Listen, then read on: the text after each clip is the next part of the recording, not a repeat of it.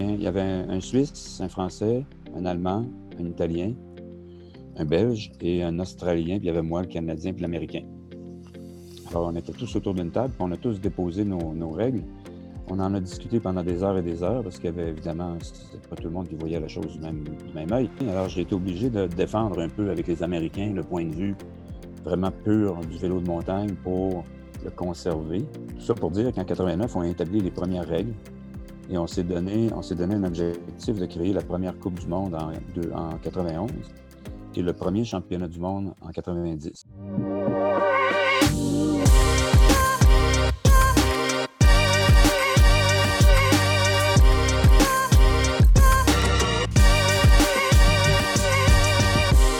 Bonjour tout le monde, bienvenue à un autre épisode du podcast Fever Talk. Je m'appelle Magali Rochette, c'est moi qui vais être avec vous aujourd'hui.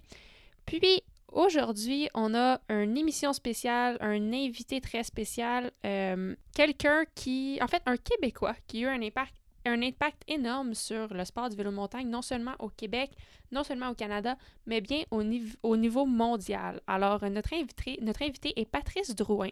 Patrice Drouin, que vous connaissez peut-être comme euh, le fondateur de la compagnie d'événements Gestev, qui est connu pour euh, notamment l'organisation du Vélirium et de la Coupe du Monde du Mont-Sainte-Anne, qui est vraiment euh, une location légendaire sur le circuit et dans l'histoire de, la Coupe du Monde de vélo de montagne.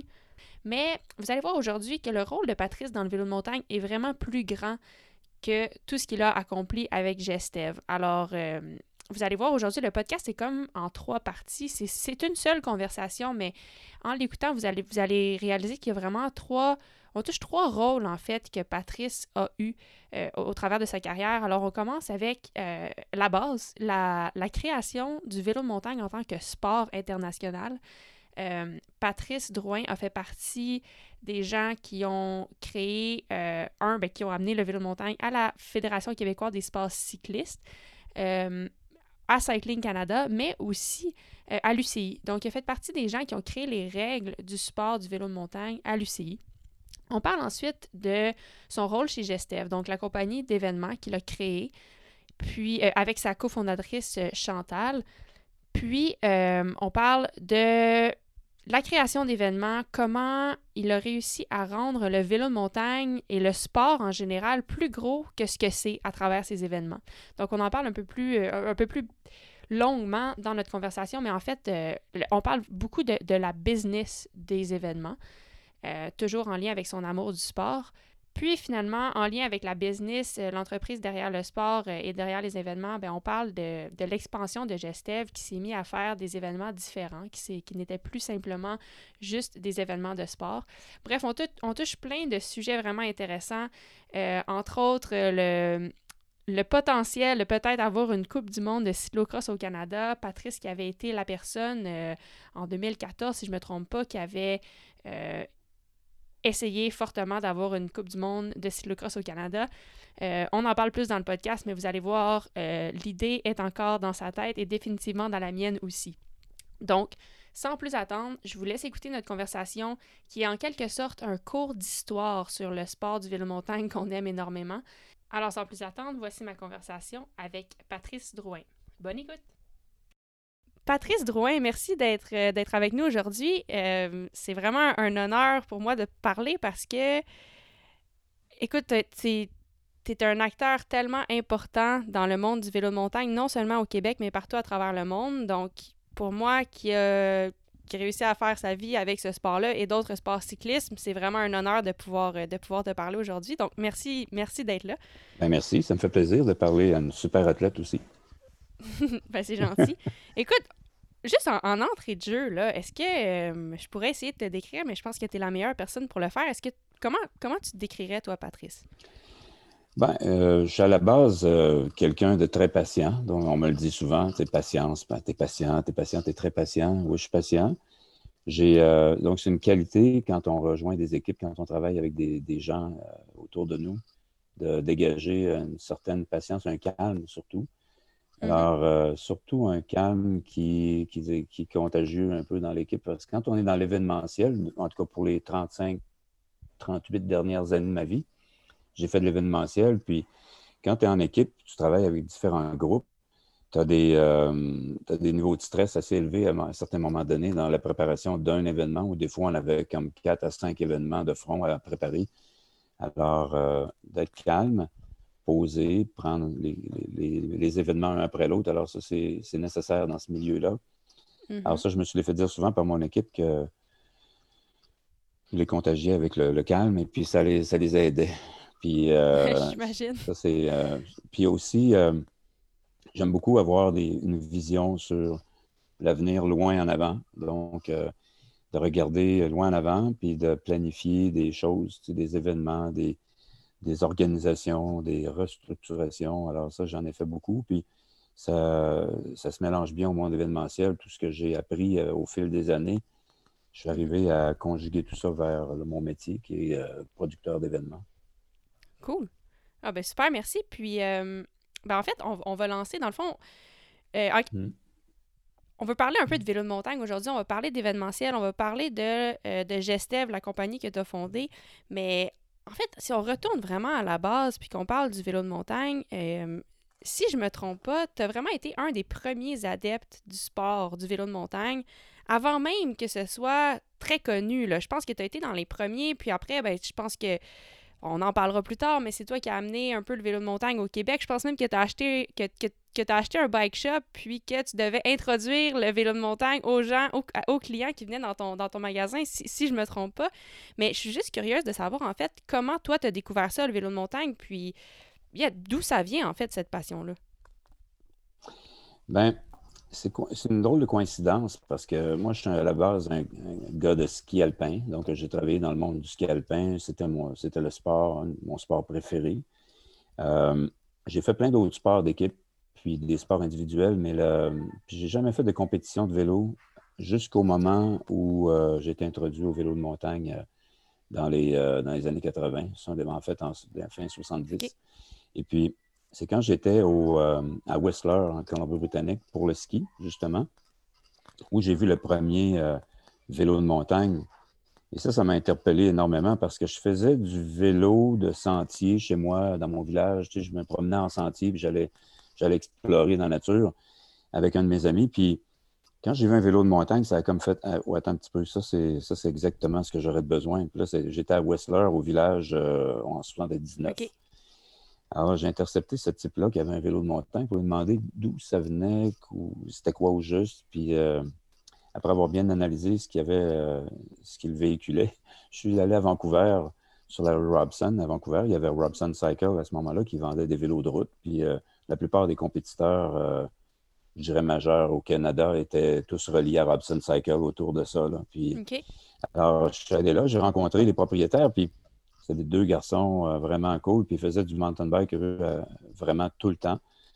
je me suis acheté un vélo, puis ils m'ont invité à aller rouler avec eux. Donc, le week-end, je descendais à Vancouver de Whistler, j'allais rouler avec eux pour m'apercevoir que c'était un sport extraordinaire. Là, on partait des randonnées à l'infini, des 70 km. Puis là, j'ai vraiment cliqué. Là, je, dis ça, c'est mon nouveau sport. Puis euh, là, j'étais à Whistler dans, la fin 80, dans les fins 70.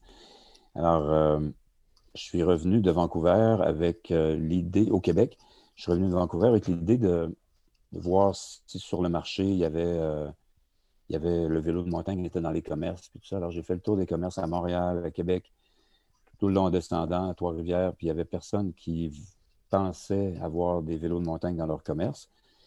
Alors, à ce moment-là, j'ai euh, contacté mes amis de Vancouver avec qui je roulais en fait, qui étaient euh, les, types de. Il y avait Robson Cycle, puis il y avait Rocky Mountain, qui est une compagnie qu'on connaît bien maintenant, mais qui était à, tous, à ses tout débuts. Et euh, j'ai dit à Rocky Mountain que j'allais ouvrir une shop, un, magasin de vélos à Québec, dans le vieux Québec, pour vendre des vélos de montagne. Alors, à partir de ce moment-là, en 83, j'ai fait, j'avais ma boutique de vélos sur la rue Saint-Paul. Puis c'est vrai ce que tu disais en entrée de jeu tantôt, c'est que à toutes les fois que je vendais un vélo de montagne, c'était des vélos principalement faits main. Alors, c'était des vélos d'artisans. Donc, c'était des Tom Ritchie, Gary Fisher, mhm. Steve Potts, euh, la gang de Californie qui avait inventé le sport. Et j'avais des Rocky Mountain et des Specialized qui étaient des vélos de production, mais c'était les premières lignes de production, les premières, premières vagues de production que ces deux compagnies-là faisaient. Et puis, toutes les fois qu'il rentrait quelqu'un dans le commerce, c'était par curiosité. Puis là, le bouche-oreille dans un petit bled comme Québec, hein, ça fait, mm-hmm. ça explose d'un coup sec. Alors, d'un coup, j'ai vu rentrer dans mon commerce plein de monde qui euh, faisait beaucoup de sport, des planches à voile, du ski, euh, toutes sortes de sports. Puis ils sont venus par curiosité, mais il fallait toujours que j'explique tout le temps le même discours. Euh. oui, puis en fait, qu'est-ce que, qu'est-ce que tu leur disais? Parce que c'était. Le vélo de montagne, ça prenait quelle forme dans ce temps-là? Il y avait pas. Est-ce qu'il y avait déjà des courses ou c'était vraiment du free ride ou c'était, quoi en fait le sport? Il n'y avait rien. c'est ça, hein? Il n'y avait rien. C'est comme si euh, aujourd'hui on introduisait, euh, je ne sais pas, le, je ne sais pas quoi inventer, parce que tout est, on dirait que tout a été inventé aujourd'hui. Tout le monde a tout. Mais il y a toujours des nouveautés dans, certains sports. Mais le vélo de montagne, il n'y en avait pas. C'était vraiment juste de euh, prendre un vélo puis d'aller dans les sentiers avec. C'était vraiment ça le sport. Comme j'étais braqué sur la rue Saint-Paul à Québec, dans le Vieux, alors dans le Vieux-Port, alors moi, j'avais j'avais roulé à Québec, puis je m'étais établi un circuit. Il y avait une composition d'escaliers, de parcs, de toutes sortes d'affaires. Là, j'avais un circuit, que je, un beau cyclocross. Ben oui, vraiment, c'était avec des escaliers des parcs. oui. Puis là, euh, j'envoyais le monde là. Alors, je prêtais des vélos. Alors, quelqu'un avait une question. Je prends ce vélo-là, va l'essayer. Puis là, ben, ça partait là. Là, il y en a qui m'en achetaient. Mais après m'en avoir acheté, ils me disaient Mais où on va? On va faire ça où? là, je suis allé dans les pistes de ski de fond, lac Beauport, Mont-Saint-Anne, allez vous promener, vous balader. là, je me suis rendu compte qu'après deux ans que je vendais des vélos de montagne, qu'il y avait vraiment besoin d'une organisation derrière le sport parce que les gens se pratiquaient le sport. Là, ils commençaient à en avoir des vélos. Mm-hmm. Là, euh, la compagnie Mikado a vu le jour. Euh, je ne sais pas si ça dit quelque chose, mais Mikado, euh, c'est une, des premières compagnies québécoises qui ont fabriqué des vélos de montagne. Le CCM. Puis là, on a vu une invasion dans les commerces de vélos de montagne. Mais il n'y avait personne qui savait où aller, avec les vélos, malheureusement. Il était comme un peu. Euh, il allait en ville, il allait faire des chemins forestiers. Alors, j'ai décidé de créer une organisation euh, qui s'appelait la QVM, Association québécoise du vélo de montagne. Alors, j'ai laissé le commerce de détail de côté, j'ai laissé fermer tout ça. Et je suis parti en, plutôt en, en mode fédération pour fédérer le sport. Puis en 84. Alors, j'ai fondé la, fédération, euh, l'Association québécoise du vélo de montagne. Puis, l'objectif de cette organisation-là, c'était de tenir un calendrier de compétition, d'avoir un membership récréatif puis participatif que j'appelais à l'époque, mais c'était des compétiteurs licenciés, puis de créer un circuit, un réseau de pistes, un réseau de circuits, un réseau de compétition, un, regroupement de clubs et de, via d'un membership. Alors, j'ai commencé ça en 84 et euh, ça, a vraiment porté fruit parce qu'on a vraiment structuré le sport. Et on a structuré le sport d'une façon qui, après, a eu une suite. ça n'a pas été juste fait, puis après ça, euh, abandonné. C'est que je l'ai intégré au sport cycliste en 98, je pense, 98. Oui. En, non, 88, excuse-moi. En 88, 88 oui, c'est ça. En 88, j'ai intégré le sport à la Fédération québécoise des sports cyclistes. Oui et à l'Association cycliste canadienne. OK. Donc, j'ai fait les. Est-ce que. Est-ce que à ce moment-là, toi, quand tu créais le sport, en réalité, c'est vraiment ce que c'est, là, parce que de créer une fédération, puis de créer des, des règles, puis des, tout, tout ça, est-ce que c'était basé sur quelque chose qui se faisait dans d'autres pays ou c'est vraiment toi qui, qui, qui, parti ça, puis qui, qui, les idées venaient de toi, en fait? Ben, il y a un mélange de tout ça. Là. Il y a eu il y a eu le, sport du ski de fond. Euh, j'étais très près de bien des skieurs de fond à l'époque, mhm. parce que j'étais dans, je faisais du vélo de montagne euh, dans la région du Mont-Saint-Anne. Puis les, ceux que je rencontrais dans les sentiers ou ceux avec qui je me suis adonné à rouler, c'était des amateurs de ski de fond. Donc, euh, presque toute l'équipe nationale de ski de fond, entre autres. Ça, c'était les années de Pierre Harvey, j'imagine. Les années de Pierre Harvey, Yves mhm. Bilodeau, Alain Masson, puis en tout cas, il y en avait un groupe. Puis je les avais amenés dans le sport du vélo de montagne. En fait, ils, pratiquaient, mais chacun de leur côté, mais je les ai amenés dans la compétition. Alors, ils ont fait euh, le circuit provincial que je, dirigeais à l'époque avec la QVM. Ils l'ont fait pendant plusieurs années. Ensuite, les patineurs de vitesse. J'ai eu beaucoup de l'époque de Gaétan Boucher. J'ai eu Gaétan Boucher en patin en vélo de montagne. J'ai eu euh, Jean Pichette, puis euh, beaucoup d'autres membres d'équipe nationale. Alors, été entouré de ce monde-là. Puis, le ski de fond avait une méthode de calcul la performance, le chronométrage et des règles qui était très, très. Moi, je, lisais les règles du ski de fond, puis je trouvais que c'était très similaire au vélo de montagne. Alors, je me suis hautement inspiré de ces règles-là pour construire des règles un peu plus spécifiques pour le vélo de montagne. Puis, nos voisins du Sud, les Américains, avec le circuit NORBA, National Off-Road Bicycle Association. Je me suis mis très près du président de cette organisation-là pour comparer nos règles. Et puis, ils, ont même, ils ont même, eux autres, adapté certaines de nos techniques de calcul de temps dans des, certains circuits euh, inspirés du ski de fond. Alors, ils les ont adaptés aussi. Et puis, nous, on a pris on a pris beaucoup de règles de technique ou de support technique, non support technique, de zones de ravitaillement, de, trucs comme ça qu'on a pris deux. Puis comme j'étais bilingue, ben, euh, je concoctais des règles inspirant d'un bar puis de l'autre. Puis à un moment donné, lorsque j'ai fusionné la Fédération, l'Association québécoise du vélo de montagne avec la FQSC et la CC aussi, on les a amenés là-dedans. Fait que là, c'est devenu national. Là, j'ai été demandé, euh, j'ai été réquisitionné à, à l'UCI. Justement en Belgique pour un premier meeting, mais ce n'était pas l'UCI à l'époque. Ça n'existait pas l'UCI, c'était euh, la Fédération internationale amateur de cyclisme, la FIAC, F-I-A-C. Alors, la FIAC euh, m'a demandé de participer à un groupe euh, pour élaborer des règles internationales de vélo de montagne. Alors là, je suis allé, première rencontre à Bruxelles, à la RLVB, l'organisation Royal League Vélocipédique belge. Alors, je suis allé à la RLVB, puis on a eu euh, deux meetings de suite en 89 pour établir la base. Alors là, il y avait un Autrichien, il y avait un, Suisse, un Français, un Allemand, un Italien, un Belge et un Australien, puis il y avait moi, le Canadien, puis l'Américain. Wow. Alors, on était tous autour d'une table, puis on a tous déposé nos, règles. Mais par hasard, c'était moi qui avais la règle, les règles les plus élaborées, les plus anglais-français. Oui. Alors, tout le monde pouvait suivre, tandis que les Anglais avaient juste les, règles anglaises, et puis les Italiens avaient juste un italien, puis euh, l'Australien n'était pas arrivé avec grand-chose à ce moment-là. Mais ben, il, y avait, il y avait un bon sens du sport, parce qu'il était hautement impliqué par la suite, mais il y avait, à ce moment-là, en 89, je suis arrivé avec... Tout était structuré pour, tenir, pour tenir une course. Je l'avais, alors je l'aurais remis. On en a discuté pendant des heures et des heures parce qu'il y avait évidemment, c'est pas tout le monde qui voyait la chose du même, du même œil. Parce que moi, je n'avais pas un background de vélo de route pour structurer le vélo de montagne. J'avais utilisé le ski de fond. Oui, c'est ça. Mais les autres avaient utilisé le vélo de route pour structurer le vélo de montagne, les Européens. Mm-hmm.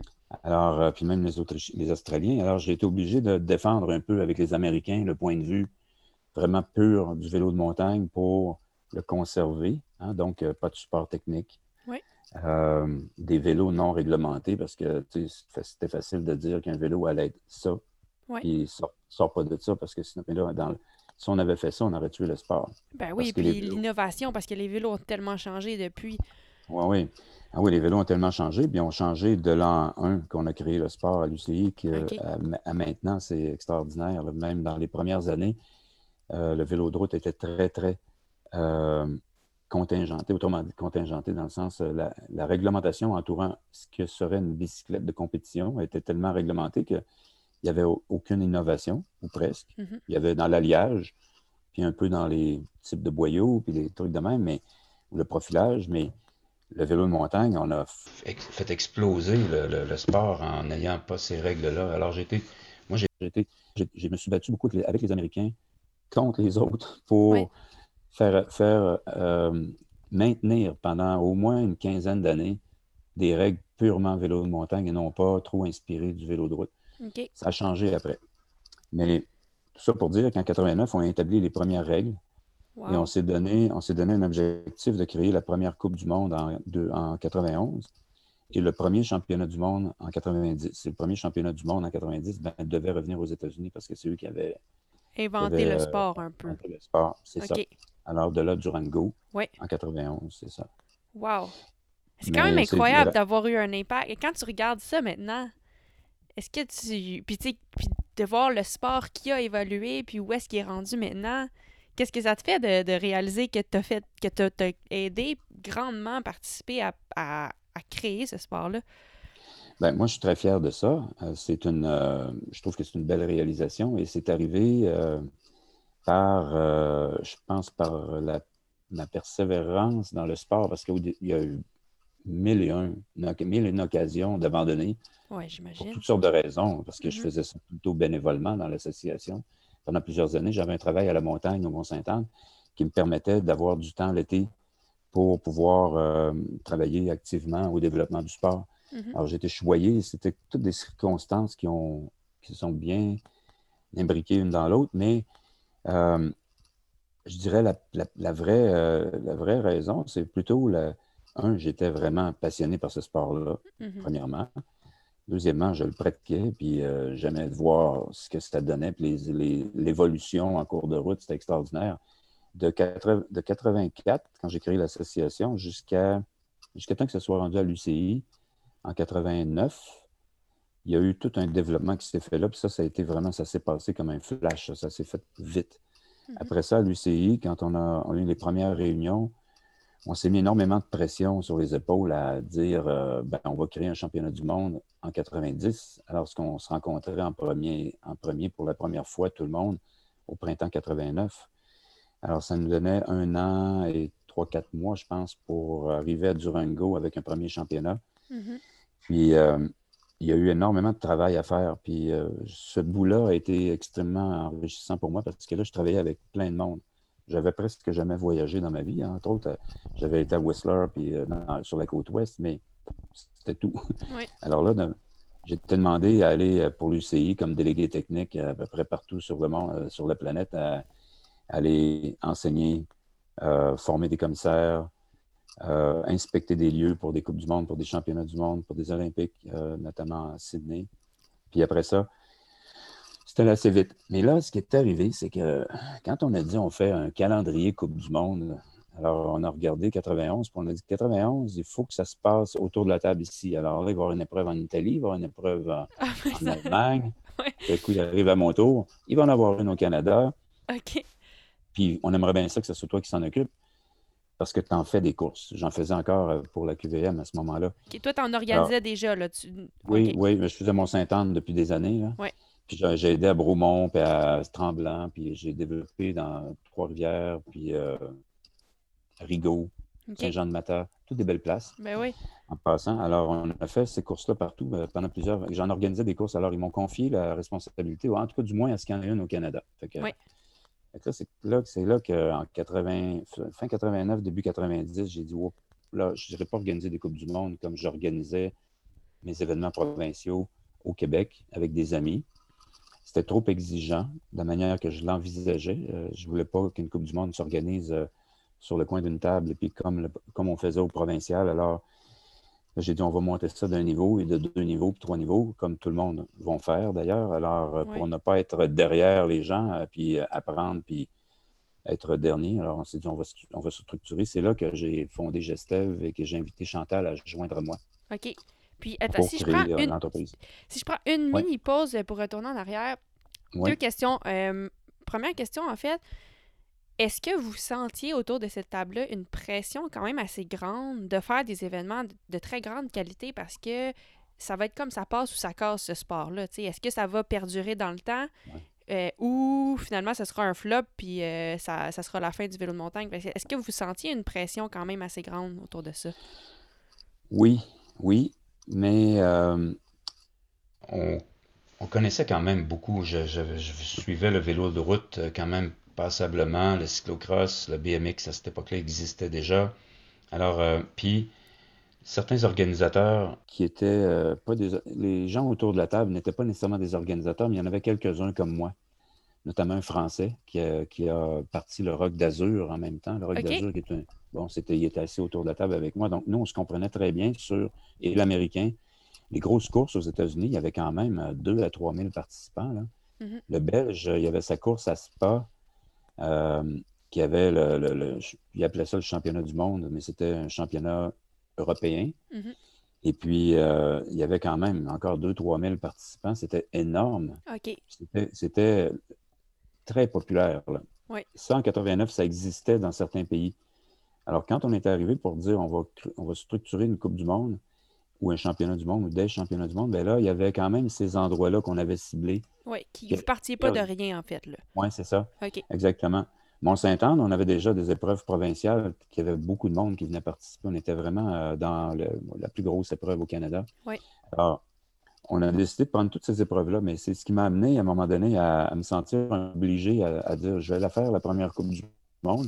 On va la faire au Mont-Saint-Anne en 91. Oui. Puis, euh, ça a été un succès euh, immédiat. C'était notre test, en fait, Chantal et moi, pour dire si on va travailler ensemble ou pas. On s'est dit, on va, en faire une, une Coupe du Monde ensemble. Si ça va, ben, on continue. Si ça ne va pas, ben, on continue pas. Puis, euh, comment ça, comment ça s'est commencé, ce partenariat-là? C'est euh, Chantal, est-ce que c'est quelqu'un qui vous aidait déjà dans l'organisation des, autres courses provinciales ou c'est euh, comme quand ouais. comment vous avez comment vous avez décidé de travailler ensemble en fait?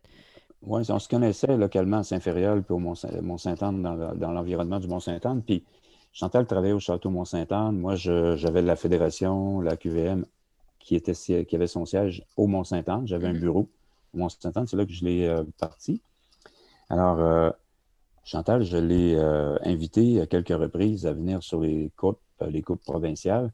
Et son chum, d'époque, faisait des courses. C'est un coureur très talentueux, d'ailleurs. Alors, lui, il courait, puis Chantal était en bordure du parcours, puis elle trouvait qu'elle ne faisait pas grand-chose à part applaudir, encourager son chum. Alors, Paul, ça n'a pas pris grand temps qu'elle est venue du côté de l'organisation avec d'autres amis du coin.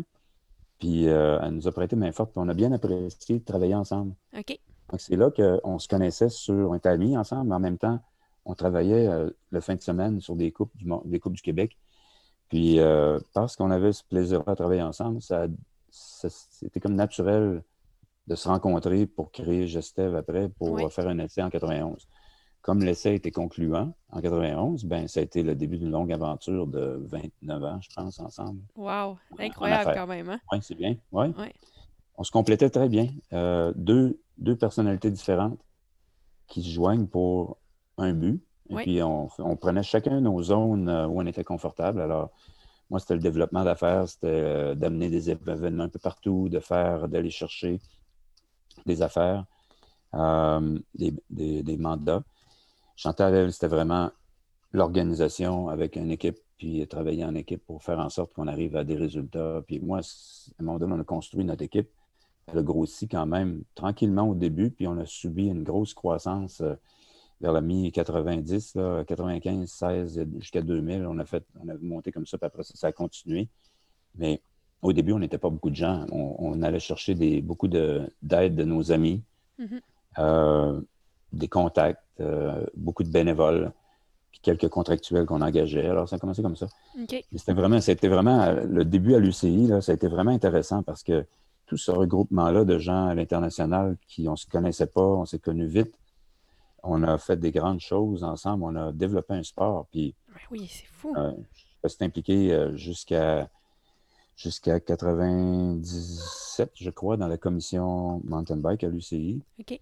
Puis j'ai, euh, on de là, on a organisé des épreuves parce que Gestev, on s'est vite fait remarquer par les équipes professionnelles, les coureurs, les officiels, les commanditaires, comme Grundig, l'électronique allemand, qui aimait ça nous voyait un peu partout dans le monde parce qu'il aimait ça arriver à un endroit pour s'assurer que la compétition allait avoir lieu d'une bonne manière. Ben, elle aimait ça voir que Gestev organisait. Alors, on a organisé des événements Nouvelle-Zélande, l'Australie, Mexique, la Chine, euh, en Europe, en Suède, dans l'Ouest. Ah, on s'est développé hein? beaucoup à l'international. Puis ça, j'imagine que d'organiser des événements, ça doit amener un défi supplémentaire aussi, de, parce que, tu sais, d'organiser chez soi, dans sa cour, c'est un c'est quelque chose, mais après, d'aller organiser quelque chose en Chine, c'est quelque chose de complètement différent. Est-ce que ça vous a amené des drôles d'histoires ou des, ah euh, ça, des problèmes ou des, difficultés supplémentaires? Ben, c'est que tout, est, tout est arrivé en même temps. C'est comme en, quand le sport a été annoncé olympique en 93 pour 96 à Atlanta, Là, toutes les nations ont dit nous, on veut avoir un cross-country. Euh, on veut tous avoir un cross-country, une descente, un slalom, peu importe. Alors là, ils fouillaient. Là, ils voyaient Mont-Saint-Anne partout. Puis là, ils voyaient qui organisait, Gestev, la firme. Alors, on recevait des coups de téléphone où la fédération, même internationale, nous référait, les, sponsors de, de l'UCI à l'époque, nous référaient partout pour qu'on puisse les aider à avoir des bonnes épreuves bien organisées, bien structurées. Alors, c'est pour ça que on, a, très peu sollicité de mandats. On a plutôt été recrutés par des fédérations nationales ou par des, euh, destinations, notamment dans le nord de l'Australie, en Cairns, en Australie, dans les tropiques. On a fait trois ans là-bas. On a fait le Mexique, à Mazatlan, sur la côte ouest, la Nouvelle-Zélande, à Wellington. C'est tout, arrivé en même temps. Puis, euh, on a organisé des championnats du monde aussi. C'est surtout, quand on allait à l'étranger, c'était pour des Coupes du monde ou des championnats du monde. Alors, euh, on a fait un mix des deux. Puis, euh, ça nous a amené à, travailler à l'étranger. C'est certain qu'on a des anecdotes à chaque endroit. La Chine, je pense que ça a été euh, le summum, là, parce que on, se reporte à 1994 en Chine, à Pékin, au centre-ville, pour faire une épreuve de démonstration euh, sur invitation. Donc, les professionnels, les cyclistes professionnels, on les a fait venir par avion, on les a amenés euh, à Pékin.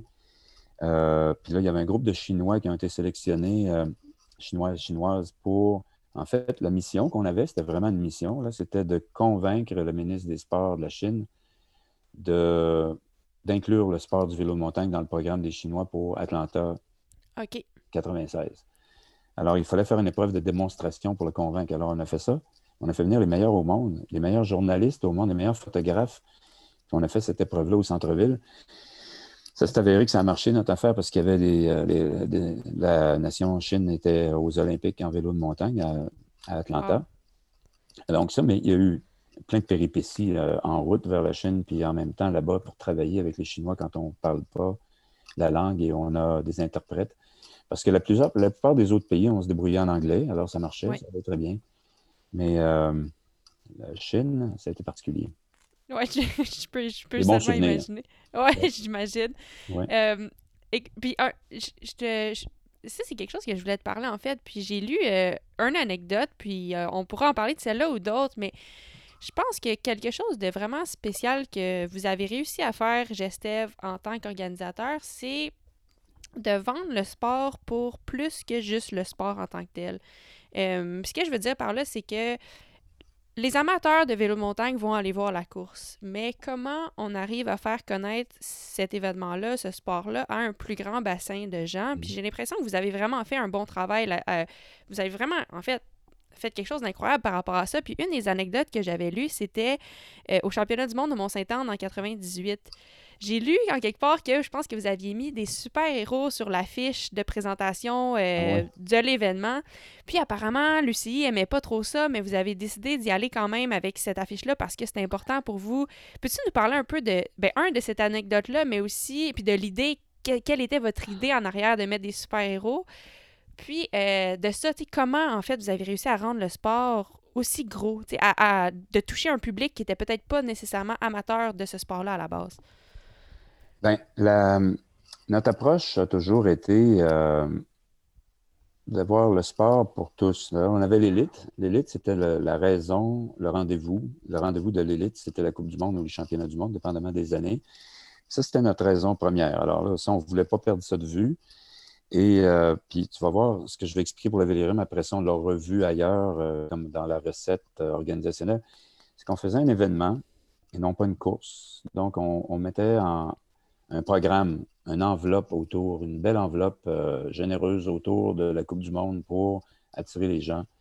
Donc, euh, l'expo, euh, les épreuves pour les jeunes. C'est la dernière année qu'on a fait un championnat du monde en 2019. On a eu 400 jeunes en bas de 10 ans, je pense, qui se sont inscrits à notre course pour le Kids Race, qu'on appelle, course pour enfants. Donc, on faisait les courses pour enfants, donc ça amène les parents. On faisait le double programme. Bien des nations faisaient juste un cross-country, juste une descente. Nous, on faisait le double et le triple programme pendant longtemps. Alors, ça amène une démographie pour la descente, les épreuves de gravité, puis une autre, démographie pour le cross-country qui est un groupe complètement différent de spectateurs. On, on revoyait les deux euh, pendant le week-end, mais c'était vraiment différent. Donc, on, avait un programme sportif, un programme de divertissement, un accueil, un visuel qui était euh, attrayant. Puis là, j'arrive au championnat du monde en 98 avec les, justement les, euh, les super-héros. En fait, c'est une décision qu'on a prise à un moment donné pour. Euh, parce qu'il y avait souvent le petit bonhomme allumette, là, puis le, cycliste qui, force son vélo. C'était ça qu'on voyait toujours sur des affichettes. Des affiches sur des. Euh, parce qu'on ne parle pas encore de vraiment d'Internet à cette époque-là avec euh, les sites web, tout ça. on parle vraiment de. On n'est pas encore là. on est plutôt en visuel magazine. et puis par, par promotion, télévision, tout ça. Fait que, on a, décidé d'illustrer, faire des illustrations avec des super-héros, hommes et femmes. Vraiment une bande dessinée. Il y avait même quelques, quelques dépliants qu'on avait. C'était vraiment une bande dessinée. Super-héros qui a attaqué la piste, là, incroyable. Alors, moi, je me suis présenté à l'UCI dans une réunion où on devait faire l'état de, la situation avec les mondiaux. On n'avait pas montré le visuel encore. J'arrive en Suisse, à Lausanne, puis j'arrive au bureau, puis je déballe mes affaires, puis je mets ça sur la table. je me rappelle encore la, fiche avec euh, les super-héros, puis euh, je vois, euh, je vois la fiche qui commence à circuler à travers le monde autour de la table, puis même la fiche à part, à un moment donné, elle sort du bureau, elle s'en va ailleurs, puis il y en a un qui revient et dit C'est pas un peu ridicule, c'est pas un peu euh, pour le sport de, comparer les athlètes à des super-héros, c'est un peu enfantin, etc. Je dis Je l'ai écouté, on voit pas ça de même, nous, en Amérique. On voit ça plutôt comme étant un honneur à nos athlètes qu'on fait euh, en leur disant que c'est nos super-héros. Alors, euh, alors, pour ramener, rajeunir un peu l'image du sport, parce que les Européens voyaient le vélo de montagne d'une façon plutôt vieillotte, euh, appliquée au vélo de route. Très traditionnel, j'imagine. Très traditionnel. Ça, C'est ça. Puis nous, on arrivait avec ça. En tout cas, finalement, puis là, il y avait toute la question de langue aussi, parce que nous, on fait du vélo de montagne, on ne fait pas du mountain bike, mais même en Suisse, que je, qui sont supposés de respecter la, langue française euh, et, l'allemand, ben le français, il ne voulait rien savoir du vélo de montagne, c'était le mountain bike. Alors, on a eu vraiment des débats sur linguistique et des débats de, de, de, visuel, artistique. Wow. finalement, on a gagné notre point, on l'a fait. On l'a fait, puis ça a, été, euh, ça a été vraiment apprécié parce qu'on a eu des commentaires. On a vendu beaucoup de cartes postales, des trucs euh, associés euh, aux super-héros cette année-là. Bon, oui, on a eu vraiment un succès avec ça. il a fallu qu'on qu'on mette un peu de conservateur à côté. de, on avait nos affiches, puis on avait le, typique logo d'un championnat du monde qui suivait autour. On a fait un compromis. Un compromis, OK. ça a été c'était une époque, en 98, où le sport était en pleine croissance. Là, on, est dans le, crunch, euh, je dirais, le, plus hot de l'histoire du sport. Là. je pense que là, on vient de revivre, dans les dernières années, une hausse phénoménale de, de, due à toutes sortes de facteurs. Mais en 98, on était vraiment assis sur un jet. Là. On avançait à grosse vitesse. Mm. Alors, c'était le temps de, marquer euh, l'imaginaire avec des trucs comme ça. Puis, euh, d'autres ont fait d'autres efforts aussi. Ah, ben c'est intéressant. Puis, est-ce que, ben, à ce sujet, est-ce que tu penses des fois, on parlait un peu de, de l'UCI, puis euh, le côté européen qui est très traditionnel, puis, il y a eu un boom dans le vélo de montagne, mais dans les dernières années, ça.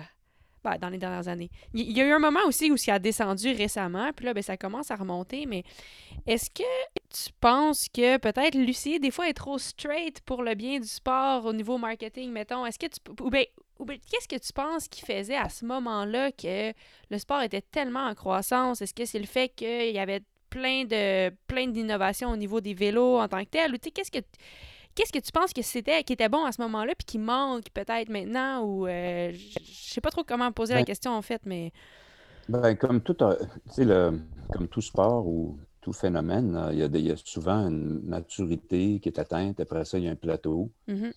Euh, certains sports disparaissent, euh, puis après ça vont, vont, être considérés comme étant très marginaux. Le vélo de montagne a eu une, très, une croissance incroyable et est devenu un sport officiel avec les Olympiques. Mm-hmm. Donc, évidemment, quand ça devient olympique, ça doit être structuré pour être juste pour tous. Il faut que ce soit les mêmes structures partout à travers le monde. Donc, euh, il y, a, il, y a une, euh, il y a le vélo de montagne de compétition, c'est structuré.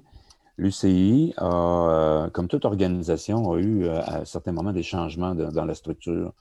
On subit des crises. Euh, donc, il y a eu dans les années, début d'année 2000, il y a eu le SRAS, il y a eu, il y a plein de choses qui sont arrivées à travers le monde. La guerre en Irak, il y, a eu, plein de choses qui ont fait que les commanditaires internationaux se sont vraiment mis sur pause pour une période de temps. Alors, on a perdu des grands partenaires puis là, l'UCI ben, a maintenu sa série de Coupe du Monde, mais les organisateurs, à ce moment-là, ont ramassé la charge financière au complet. OK. Alors, nous, les organisateurs, on a passé à des étapes, là, c'est vraiment comme ça. Là.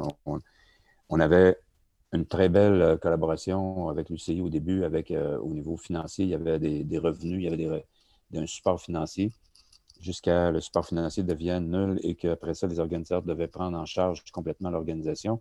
Et après ça, il y a eu un retour de partenaires. Donc, c'est un peu normal dans, dans la vie d'un sport suréchelonné sur une trentaine d'années qui ait ces genres de variations-là. C'est très rare qu'un sport va, va, être, euh, va être toujours en croissance. Euh, on voit le biathlon, par exemple. Le biathlon a connu une recrudescence dans, au niveau de, la popularité. Le biathlon, qui était pas vraiment un sport euh, ultra populaire il y a une vingtaine d'années, là, c'est rendu la, c'est rendu la folie pour le biathlon. Les droits de télévision se négocient pour beaucoup, beaucoup d'argent. Donc, il y a des sports comme ça, le patin artistique, de courte piste en patin. Puis dans certains pays, il y a des sports comme celui que tu pratiques qui, c'est la, la, fin du monde, une, épreuve de cyclocross, ah c'est la, totale, c'est ça. Puis dans d'autres sports, dans d'autres pays, c'est pas connu. Donc, le vélo de montagne, dans son ensemble, a quand même maintenu une certaine croissance tout le temps, même s'il y a eu un plateau. C'est normal, quand, quand ça grimpe en flèche, puis qu'il y a un ralentissement, on pense que le sport est mort. Mais il n'est pas mort, il continue à croître. Puis euh, la preuve, ben, c'est qu'on a continué, puis les organisateurs, les organisations ont réussi à, maintenir, à garder une position calendrier. Le calendrier a toujours été quand même assez euh, bien meublé, mhm, de belles épreuves partout dans le monde. Et puis après ça, est arrivé Red Bull récemment, euh, il y a peut-être cinq ou six ans, sept ans peut-être, Red Bull Media House, qui s'est intéressé à, s'impliquer dans la production et la distribution des images du vélo de montagne et ça a fait un, changement énorme au niveau de la qualité de la captation. Mhm. Parce qu'avant, chacun faisait sa production et fournissait aux diffuseurs de l'UCI sa production. Alors nous, on, produisait nos propres shows pendant quasiment une vingtaine d'années. Wow. Puis, puis, quand Red Bull Media House est arrivé, ben, ils, ont, ils ont pris charge de la production. Alors là, la qualité est revenue en place. Donc là, la, la constance aussi, j'imagine, d'un événement à l'autre. C'est ça. Puis là, la diffusion mondiale est beaucoup plus grande. Donc là, le sport a fait un regain. Euh, vraiment, pas juste à cause de Red Bull, mais je pense que c'est une combinaison de différents facteurs. Red Bull, Media House, euh, le sport en tant que tel, le, vélo de montagne électrique, le vélo, le vélo en soi est pratiqué euh, à l'échelle mondiale. Il y, a une, grande augmentation. Je pense que le vélo de montagne lui-même a une, euh, une, courbe de croissance énorme juste par rapport aux ventes. Et euh, les ventes de vélos, c'est extraordinaire. Mm-hmm. Il y a plein de phénomènes qui influencent ça, mais quand même. on, a, on a un sport qui est, assez solide pour le moment. Et puis euh, la descente, qui est une épreuve qui n'est pas, pas olympique, mais qui est une épreuve qui plaît énormément en télédiffusion maintenant, puis sur le site même, parce que c'est très spectaculaire. C'est vrai. Est-ce que tu as, déjà vu une descente? Oui, ah oui c'est incroyable. C'est En fait, c'est vraiment, c'est vrai qu'est-ce que tu dis parce que c'est vraiment le fun à regarder. Le format est vraiment le fun à regarder à la télé, mais après ça, quand tu le vois en vrai, ben ça n'a pas rapport tellement. Je veux dire, c'est la télé rend pas justice à quel point c'est impressionnant ce que ces gens-là font. Oui, oui. C'est euh, au début, les athlètes faisaient descente et cross-country. Plusieurs faisaient les deux. Ils faisaient la Coupe du monde de cross-country, puis après ça, on les voyait à la ligne de départ de la descente, puis ils faisaient les deux. Il y avait des exceptions comme ça. Il y avait peut-être, je sais pas, une trentaine de coureurs coureuses au monde qui faisaient ça. Mais maintenant, oublions ça, la, descente et le cross-country. Il y a quelques coureurs qui seraient capables de le faire, mais ils ne seraient pas dans les dix premiers. Non, non, c'est pas le même sport. C'est incroyable. C'est de toute beauté la descente et je crois qu'il y a un avenir très intéressant pour la descente, mais on verra dans le futur. Oui. Ah, ben, c'est vraiment, vraiment intéressant. Euh, je voulais te, tu sais, tantôt, tu parlais de, l'expo, puis de tous les événements qui entouraient, toutes les, toutes les facettes qui entouraient l'événement du Vélirium. Puis, tu sais, c'est quand même fou parce que moi, j'ai tellement des bons souvenirs, même quand j'étais jeune. Quand j'étais tout petite, je me souviens, j'allais avec mon père, j'allais au Vélirium, j'allais dans l'expo ramasser les collants. Tu sais, tu pouvais demander comme à chaque, chaque s'il y avait des stickers, puis euh, je ramassais ça, puis après ça, on allait voir les courses, puis je me rappelle l'avoir vu Anne-Caroline Chausson gagner euh, la course de, de, descente, justement. Puis, tu sais, c'est. J'ai des souvenirs de là, mais après, ensuite, avec l'événement au Mont-Saint-Anne, vous avez eu un impact incroyable sur la carrière de plusieurs des athlètes canadiens. Euh, mm-hmm. Je veux dire, que, que ce soit à n'importe quel niveau, parce que pour certaines personnes, ça leur a permis de faire leur première Coupe du Monde. Moi, entre autres, ça m'a permis de faire ma première Coupe du Monde, qui m'a permis de me qualifier pour mon premier championnat du monde, qui m'a permis de signer mon premier contrat professionnel. Puis, tu sais, je sais que je suis pas la seule. Et en fait, je parlais avec Jeff Cabouche, puis il m'a dit que lui, de, il a fait trois fois le podium au Mont-Saint-Anne, puis ça, ça avait comme une valeur tellement spéciale pour lui parce que c'était au Canada. Euh, qu'est-ce que, dans le fond, deux questions par, rapport à ça. Un, est-ce que, qu'est-ce que ça vous fait, vous, de savoir que vous avez eu un impact aussi grand dans les, carrières des athlètes canadiens? Puis deux, est-ce que vous avez soit un moment spécial qui, qui te fait vraiment comme un, un, souvenir particulier, que ce soit avec un athlète ou un, événement, une année en particulier qui t'a marqué? Euh, ouais, comment, comment tu vois tout ça? Bien, c'est primordial, je pense, euh, dans notre manière de faire, avec Chantal et moi, puis dans l'équipe de Gestev, c'était de ce qu'on amenait à notre staff euh, comme référence pour ce qu'on faisait, c'est fallait le faire avec passion, puis il fallait faire le, nos événements avec beaucoup plus d'intérêt que juste faire la course en question. Il fallait y mettre tout ce qu'on pouvait pour la pérennité de l'événement puis pour l'impact de l'événement. Donc, euh, n'est pas juste sur le plan touristique et financier et médiatique là, qui, qui euh, on veut avoir de l'impact, c'est sur les gens en tant que tels. Mm-hmm. Puis, à Mont-Sainte-Anne, je pense que le Vélérium est un leg incroyable dans, dans, la société au Mont-Sainte-Anne parce qu'on a amené beaucoup de gens à se déplacer, à visiter, à s'installer, à élire domicile, euh, à, s'installer, à venir rester au Mont-Saint-Anne. Là, on parle de quelques générations. Là. On a passé, euh, au fil des 30 dernières années, quelques générations, là, de peut-être trois générations là, de gens qui, faisaient, qui ont débuté, qui ont commencé à faire du vélo avec nous en même temps que nous, mm-hmm. qui ont eu des enfants qui en ont fait et qui ont des enfants, des petits-enfants qui en font. On les voit aux courses pour enfants. Là, on a trois générations là, mm-hmm. qu'on a touchées.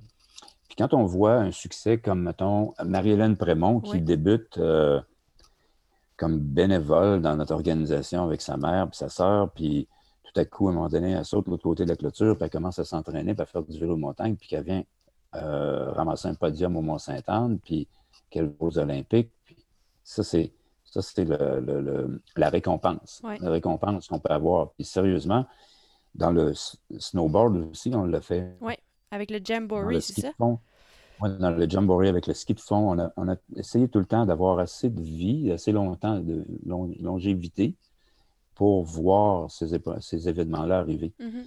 Et puis, on, est convaincu, on a la preuve qu'un événement international ancré à quelque part, euh, comme Kitzbühel peut l'être en ski alpin, et puis il y en a bien d'autres euh, à nommer. dans le tennis, on a des beaux exemples. C'est que c'est certain que ça développe une relève dans le sport. Ah, c'est ça.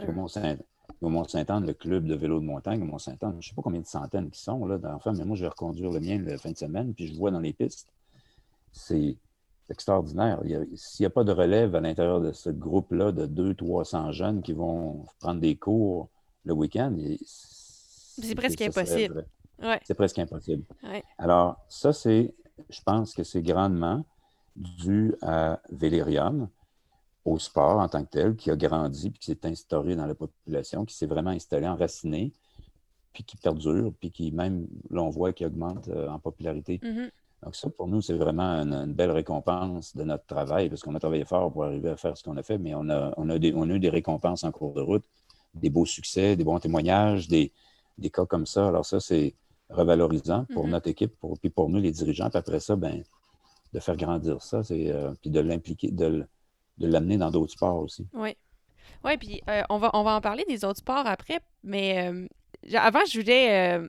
Euh, moi, quand je suis arrivée dans le sport, dans mon équipe, il y avait déjà. Les, filles étaient toutes un peu plus vieilles que moi, ou les managers avaient déjà été au Mont-Saint-Anne des vingtaines d'années en ligne. Puis j'ai entendu beaucoup d'histoires par rapport au, au, légendaire party d'après-course du Mont-Saint-Anne, ah qui, qui, était, qui était mm. apparemment légendaire, puis qui n'arrivait pas à chacun des événements.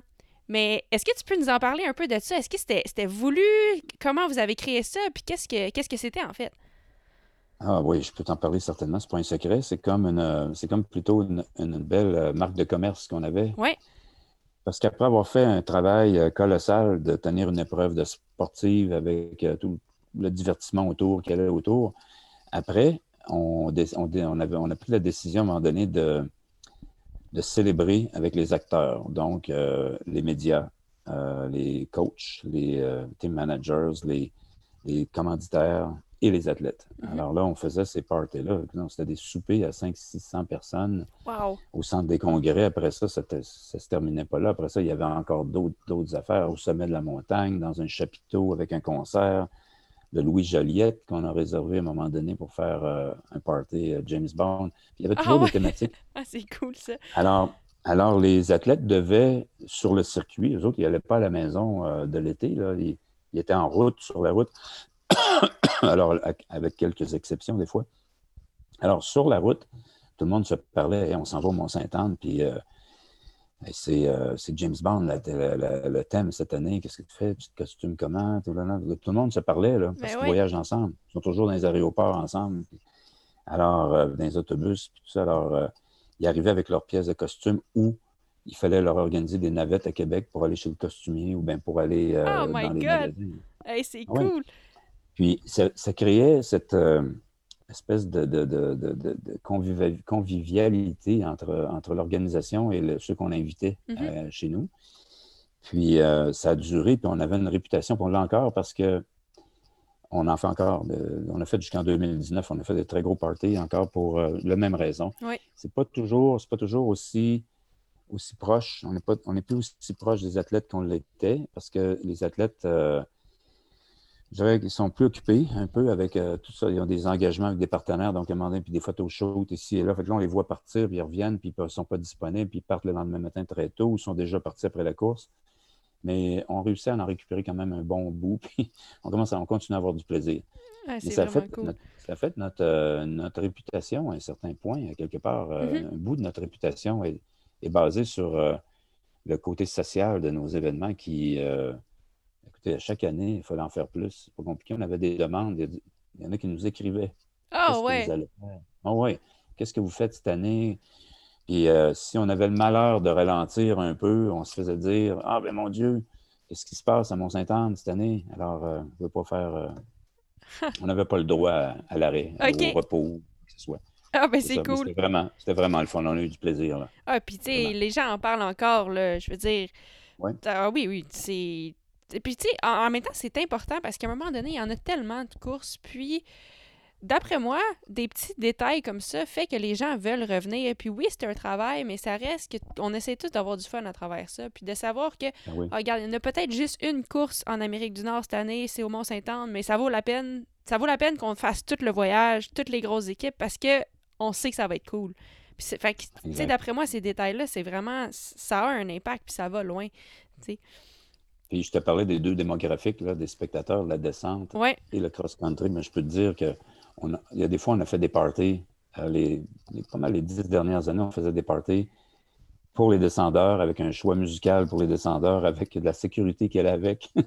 puis après ça, le party cross-country avec un type musical, puis la sécurité, presque pas de sécurité. Ah ouais. ah, les descendeurs sont terribles, terribles. Ah ouais, ils sont un peu plus party que la gang de cross-country. Ah oui, oui, oui. Ouais. mais ça. Ah ben, c'est cool. écoute, j'avais envie de te parler un peu parce que je, ben là, on, on, en a parlé légèrement des autres événements que vous avez créés, des autres sports. Mais vous avez également fait, je pense, avec Gestef, des événements culturels. Puis, en fait, c'est assez mmh. incroyable euh, la, la business que vous avez réussi à construire.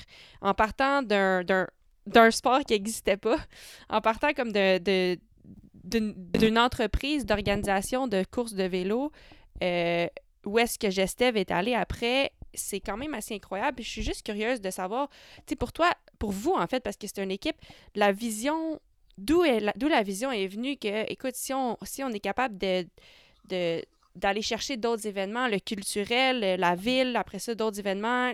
Comment, comment ça s'est venu, en fait? Puis quel impact ça a eu après sur, euh, ben, sur, tout, sur tout vous? Moi, ma, ma source de, de, je dirais, de, de réflexion, c'était surtout au tout début.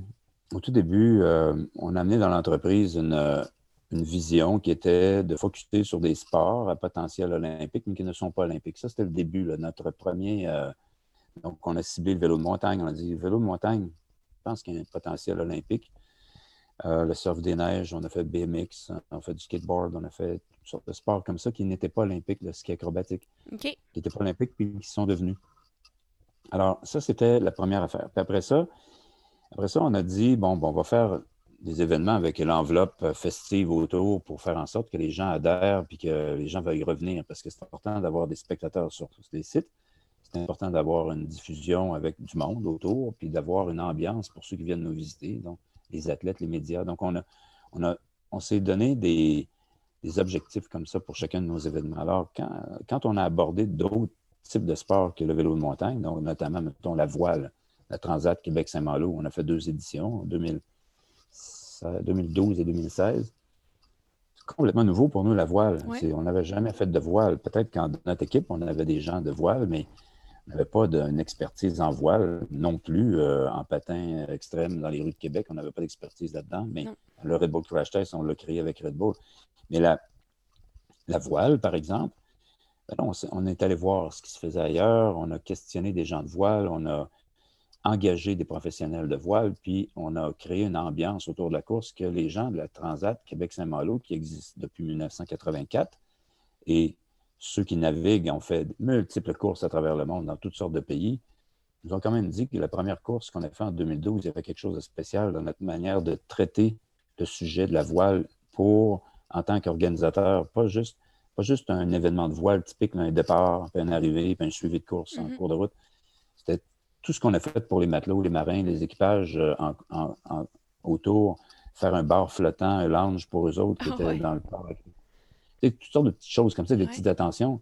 Quand on a fait 2016, tout le monde était au rendez-vous. Puis ah, même des plus gros bateaux sont venus. C'est ça. Ben, ce que tu disais tantôt, c'est que la réputation, puis le bouche-oreille, euh, la transmission de ces informations-là dans le monde, dans le petit monde de chacun des sports, parce que c'est des petits mondes hein, mm-hmm. quand même, il se transfère très rapidement. Puis euh, même si un coach arrête de coacher, il y a un athlète qui reste, il y a un mécanicien qui reste, il y a, un sponsor qui est allé, euh, puis ça continue. On s'en va au Mont-Saint-Anne, c'est sûr. On s'en va à Québec pour la Transat.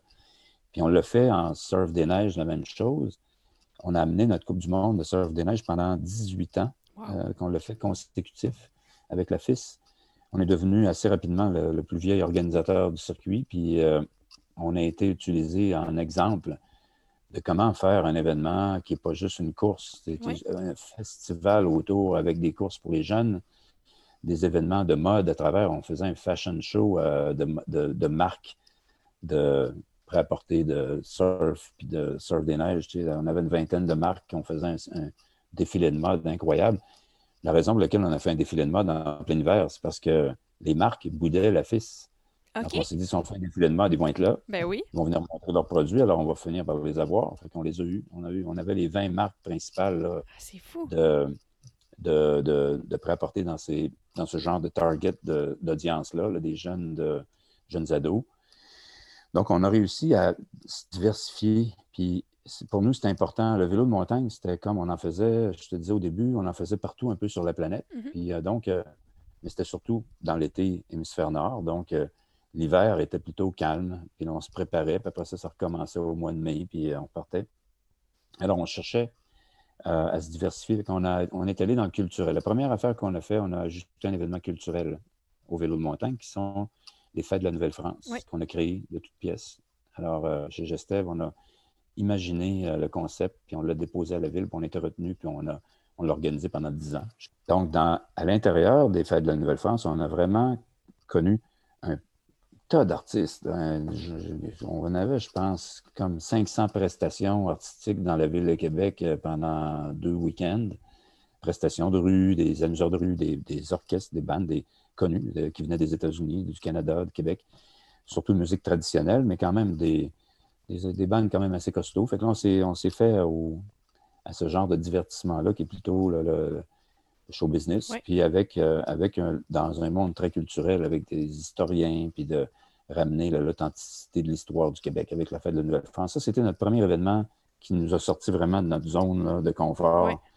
On a affronté, mais on a engagé les bonnes personnes pour le faire. Après ça, c'était Red Bull qui est arrivé dans notre environnement. Pour le Red Bull Crash Dice. Oui, bon, on a connu Red Bull euh, un petit peu avant ça sur un événement de skateboard à Québec. OK. On a fait un événement de street à Québec avec eux.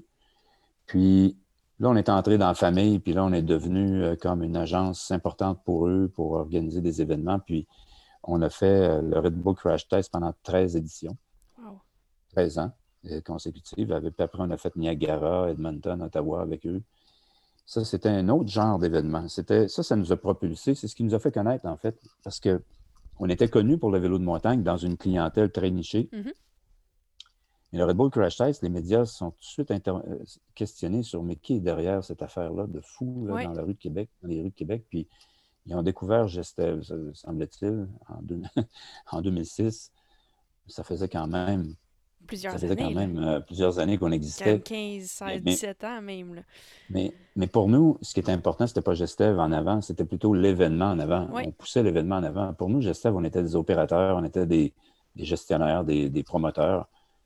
Que, que Gestev soit connu à un certain moment donné, ça allait le devenir, mais ça n'a jamais été notre, euh, notre inspiration en se levant le matin. Il faut que Gestev, il faut qu'on en parle. Non, non.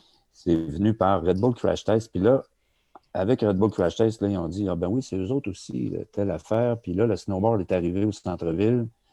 Puis là, après, c'est la série sur Sunday, ça a été le ski de fond, euh, Le ski de fond sur les le ski plaines. de fond sur les plaines. Oui. Puis, écoute, je je prends une seconde de ton temps, là. Euh, c'est juste pour ma propre curiosité. Quand vous avez parti le Red Bull Crash Test avec Red Bull, est-ce que c'était Sébastien Ouais. Paradis dans ce temps-là qui était là?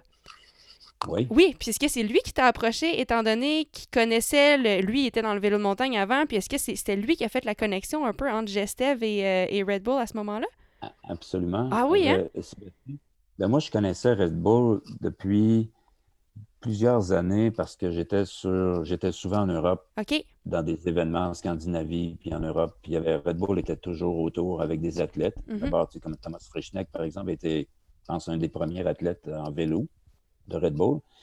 Puis, euh, donc, j'étais très proche de, de Thomas. Puis, il y avait d'autres athlètes aussi que je rencontrais dans d'autres sports. Puis, je les voyais, je voyais, je voyais ces gens-là en Europe euh, régulièrement. Puis, à un moment donné, il y a un mec qui travaillait pour Grundig, qui est aujourd'hui numéro 2 chez Red Bull. Il travaillait chez Grundig, euh, le- le- l'électronique allemand qui commanditait euh, nos événements de vélo de montagne, le ski acrobatique, le BMX, tout ça. Puis, ce gars-là, Thomas, est parti chez Red Bull. Puis, euh, comme je le connaissais bien, j'ai travaillé quasiment 10 ans avec lui sur le terrain à travers le monde. Fait que, à un moment donné, j'ai dit, Thomas, euh, quand est-ce qu'on fait un événement ensemble au Canada? Ben, il dit, tant aussi longtemps que Red Bull n'est pas disponible au Canada, on ne peut rien faire. Oui. Ben, j'ai bien raison. Fait que je dis, je retiens ça. En octobre 2014, 2004, 2004, octobre 2004, Red Bull est entré au Canada. Sébastien a eu le job du marketing. Oui. Et euh, en même temps que Thomas envoyait un message à toute l'équipe canadienne qui venait d'arriver en poste de travailler avec Gestev au Canada, ben Sébastien m'a écrit. On était tous les deux à Whistler, mais il m'a écrit Je viens de- je viens d'avoir la job de Red Bull. On était tous les deux là. Et puis, on s'est comme fait une promesse de travailler ensemble. Et puis, euh, à un moment donné, il est débarqué à Québec, puis on a commencé à regarder qu'est-ce qu'on allait faire ensemble. Puis on a, ça parti, puis c'est vraiment avec Sébastien. Tu l'as côtoyé, Sébastien? Oui, en fait, moi, je travaille avec lui, avec Boréal. Puis, il a été un des, Ouais. il a été un des invités sur le podcast, puis il m'a parlé un peu de Ok. ça, de, de, de, de, de partir. Ben, pas partir, mais de comme. Il, a- il a travaillé sur l'équipe du Red Bull Crash Test, c'est ce qu'il me disait. Ah oui, ben oui, Donc, ah oui, euh, oui, on a travaillé. C'est pour ça que ça m'a comme mis une puce à l'oreille, là. Fait que je. Ah, ben, c'est cool, ça. Le, le monde est petit On quand a- même, hein. On a eu beaucoup de plaisir à travailler ensemble, Sébastien et nous, là, puis euh, le- toute l'équipe de Red Bull à cette, à cette époque là, qui, euh, qui a parti la marque au Canada. On a fait des grands événements. Je peux dire que ça a été, ça a été une, une école de travailler pour, avec Red Bull dans la vision de l'entreprise, dans les différentes manières d'approcher euh, la- l'athlète, le public, les médias, le traitement de, tout sujet, l'expérience, en fait, Oui. l'expérience pour tout le monde. C'est extraordinaire. Puis euh, depuis ce temps-là, ben, Sébastien, je le connaissais quand il était athlète, Oui. vélo de montagne. Puis après ça, lui, il nous a vus partout aller. euh, là, il s'est dit, moi, si je travaille, si j'ai des événements à livrer, je vais les livrer avec Gestev. Puis nous, on s'est dit, si on fait des événements, il faut en faire avec Red Bull. Alors, on s'est rencontrés. Eh, eh, ben, c'est cool. Ben, comme quoi, les euh, contacts, hein, des fois, on sait pas, mais euh, un athlète qui faisait vos courses, finalement, euh, amène les, les- ces- cette connexion-là. Puis c'est fou, fou comme quoi les, les contacts, c'est important. Puis, Puis Thomas, qui posait des banderoles sur le bord des parcours un peu partout dans le monde, puis qui est rendu numéro 2 chez Red Bull. Mais ça, là, il y en a plusieurs comme ça ah, dans le, sûre, hein. dans, le, dans les gens que j'ai rencontrés qui ont, qui ont fait leur vie euh, par leur passion, d'être dans le sport, d'être dans les grands événements, puis d'être euh, proche des athlètes. Alors tout ça, alors aujourd'hui, euh, en recensant tout ce beau monde-là, il y en a, il y en a de placés un peu partout dans l'organisation Mhm. du sport mondial. vraiment intéressant. Oui, vraiment. Ah ben cool, merci d'avoir partagé ça. Quand tu as parlé tantôt de Red Bull, ça m'est ça m'est comme venu à, ça m'est venu en tête puis euh, ben là je voulais je voulais je voulais je voulais vérifier avec toi mais c'est cool. Mais bon, désolé, euh, on ferme la parenthèse. Euh, je pense que tu étais en train de parler du ski de fond, puis de comment vous avez amené le ski de fond sur les plaines d'Abraham. Oui, oui. On a fait, pour la FIS, encore là, une autre, une autre fédération, on est devenu, on, est, on, a fait, on a fait 2016 en avant du Parlement, le sprint, la première année. Mm-hmm. Euh, et puis après, on a fait 2017. En 2017, on a été le meilleur événement de l'année. Par le... Wow, impressionnant par les fédérations nationales qui nous ont, euh, et les médias qui nous ont euh, nommé euh, l'événement de l'année. Puis ça nous a comme vraiment, moi ça m'a impressionné parce que je m'attendais à peu près à pas grand-chose du ski de fond, honnêtement. Je m'attendais à ce que faire connaître ce sport-là au grand public parce que le ski de fond, chez nous, c'était, on connaissait à peine Alex Harvey, mm-hmm. on connaissait un peu Pierre Harvey, et puis on ne connaissait pas les autres athlètes qui faisaient ce sport-là. On ne suivait pas ça à la télé non plus parce qu'on ne nous l'offrait pas sur les réseaux. Alors, mais moi, je suis allé voir des courses, puis je le suivais, ce sport-là, depuis longtemps. Mm-hmm. Je me suis dit, bon, ben là, on va le faire connaître, le sport. Là. Les Formule 1 du, ski de fond vont venir à Québec, puis vous allez voir, ça va être un spectacle. Puis ça a été vraiment un spectacle. L'an 1, ça a comme ouvert les yeux au monde. L'an 2, on a fait un événement où on a enveloppé cette épreuve-là, encore là, avec notre, euh, notre euh, crémage à la Gestève pour faire un bel événement. Puis on, s'est bien occupé, on a eu la finale de la Coupe du Monde, puis on s'est bien occupé des athlètes. Au, point que les athlètes, euh, on leur a organisé leur fameux party de fin de saison. Puis euh, c'est un peu. Euh, eux, c'est vraiment la finale. Quand ils finissent Québec en finale de Coupe, le off du Monde, après ça, ils s'en vont. Il y en a qui s'en vont directement à Hawaii faire du surf. Il y en a d'autres qui s'en vont dans les destinations sud. Il y en a d'autres qui reviennent chez eux. Mais ça part dans toutes sortes de directions. Mais les adieux se font à Québec. Alors, on, a questionné notre athlète national euh, local, Alex Harvey, sur qu'est-ce que tu veux, qu'est-ce qu'on devrait faire? Puis il nous a bien conseillé parce qu'on a fait les bonnes actions. Mais euh, ça, ça a été, la, je dirais, un événement là, dans les dernières années qui a été carrément une surprise incroyable, mais que, encore là, ça, c'était notre signature aussi vers, la, vers nos derniers 15 ans. C'était toujours, nos dernières 15 années chez Gestef, c'était toujours de signer un événement avec amener un sport en ville. Oui. Amener dans le public pour faire en sorte que le public en, profite sans, sans, compromettre la discipline. Mm-hmm.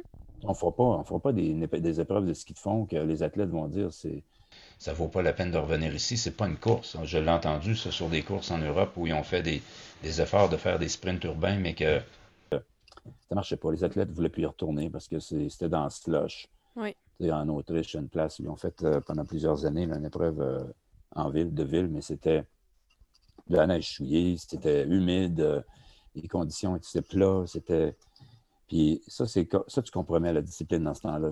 comme. C'est comme de trouver un peu la balance. On veut l'amener au grand public, mais on veut, veut, pas, on veut pas compromettre la discipline. Oui, je comprends. C'est ça. Alors pour nous, c'est important. quand on a fait le Red Bull Crash Test, on n'a jamais compromis le sport. Euh, le vélo de montagne, quand on a fait des épreuves urbaines sur les plaines ou dans les rues, ça a toujours été avec des infrastructures pour respecter, pour que les meilleurs au monde puissent performer.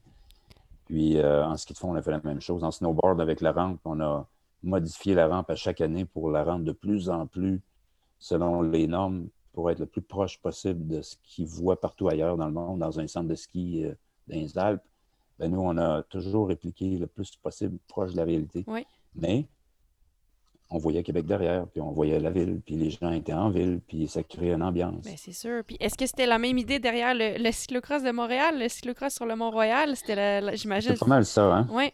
Ben, ben, il fallait, ben, dans, dans la manière de positionner le cyclocross, le, le, qu'on a fait d'amener une épreuve de Coupe du Monde euh, au Québec, c'était au Canada puis au Québec, c'était en tout temps, dans toute démarche que j'ai fait, dans n'importe quelle ville où je suis allé, c'était toujours d'avoir en arrière-plan la ville pour être capable de dire OK, on est à Calgary ici, on est à Québec, au centre-ville, au Montréal. Alors, c'était important pour moi de le faire parce que après ça, le, puis le parcours, faire un beau parcours Mm-hmm. ça, c'était hyper important. Mais euh, je crois que la, ben, il y a eu un contexte euh, très compliqué, n'étant pas un sport olympique et n'étant pas euh, connu beaucoup. c'était un challenge de l'amener à, l'attention des, des, décideurs dans certaines entreprises. J'imagine euh, de trouver des partenaires, en fait. C'est ça qui doit être le Oui, on, était rendu, on était rendu très près d'une solution et euh, dernière minute, il y a un partenaire qui s'est retiré qui a fait avorter le projet. OK. Mais c'était à Montréal, pas loin du casino, autour du casino sur les Sainte-Hélène. Superbe site pour le faire. Oui. Mais euh, c'est peut-être partie remise seulement, on verra bien. Est-ce que tu y crois encore, toi? Moi, j'aime le cyclocross. J'aime j'aime l'épreuve sportive, puis j'aime ce qui se passe autour, la traditionnelle euh, fête autour, que les gens euh, accueillent ce sport-là d'une certaine manière en Europe. Je pense qu'on n'est pas loin au Québec d'être capable de reproduire ça parce qu'on a un tempérament un peu sortir, d'aller voir, euh, de participer. on l'a vu avec nos épreuves qu'on a fait. On a eu 60 000 personnes au, au, ski de fond et 25-30 000 au snowboard. Alors, ce serait des grosses foules, cela, pour un cyclocross. Ah oui, ce serait incroyable. En fait, c'est ce que c'est. Dans, les plus grosses courses en Belgique, des fois, on tape 60 000, mais c'est rare, là. C'est dans les grosses, grosses courses. Fait que euh, si on est capable de... En tout cas, tout le monde qui écoute ce podcast, euh, si ça vous tente, si on est capable de récolter une si grosse foule pour... Euh, je pense qu'on a chacun nos rôles, tu sais. je pense que... J'imagine que le fait qu'Alex Harvey avait eu une carrière si, euh, je veux dire, il était en fin, un, il était en fin de carrière. Euh, sa dernière épreuve qui a été sur les plaines, c'est quelque chose que les gens veulent pas manquer. Les gens ont été capables de le suivre à travers sa carrière. Mhm. Donc, je pense que, j'imagine, penses-tu que ça a influencé à rendre l'événement aussi successful? Oui, oui. c'est certain, c'est certain. Mais au moment où moi j'ai commencé à, travailler pour aller chercher une épreuve auprès de la FIS, Alex ne euh, faisait pas de podium. OK faisait pas encore de podium, mais, mais on savait qu'il. Il était pas loin. On savait qu'il. Il cognait à la porte. s'en venait, là. Oui, oui, oui, c'est ça. Puis, euh, mais on ne pouvait pas espérer ce qui est arrivé. C'est impossible. On peut pas, euh, on peut pas être des devins à ce point-là. On ne peut pas dire qu'on va faire une Coupe du Monde dans cinq ans et Alex va être sur le podium. Ça ne marche pas. Ça ne se fait pas, ça. Alors, alors, chacun fait sa job. Alors, nous, on fait la nôtre. On va chercher l'événement. On la met en place on garde Alex dans notre mire, mais on l'implique en communication, on l'implique, on le, stimule. Euh, et puis après ça, ben, ça donne un résultat. On espère que ça donne un résultat. Mais celui qu'on a eu avec Alex, c'était euh, au-delà de nos expériences. C'est carrément. Presque comme un film. Ce qui est passé. Ah oui, ah oui, vraiment, vraiment, vraiment. Ah, ben, Pour lui, en tout cas. Ben, en tout cas, moi, ça motive. Pour nous aussi. Ça me motive à vouloir travailler fort parce que d'avoir et puis tu tu dis, tu penses que c'est peut-être encore possible. Pour moi, juste la petite lueur d'espoir qui pourrait peut-être avoir une Coupe du monde de cyclocross au Canada, euh, je veux dire, ça serait fou. Puis c'est tellement motivant de savoir qu'il y aurait peut-être. Euh, peut-être une chance. Euh... La Fédération nationale de cyclisme. Oui. La Fédération nationale de cyclisme, qui, Canada Cycling, est, est, très favorable au cyclocross elle a toujours appuyé la démarche que j'avais entreprise. Vraiment, là, elle était derrière, elle voulait que ça ait lieu. Euh, donc, ça, c'est déjà un point de départ intéressant. Puis, tu es là. Oui.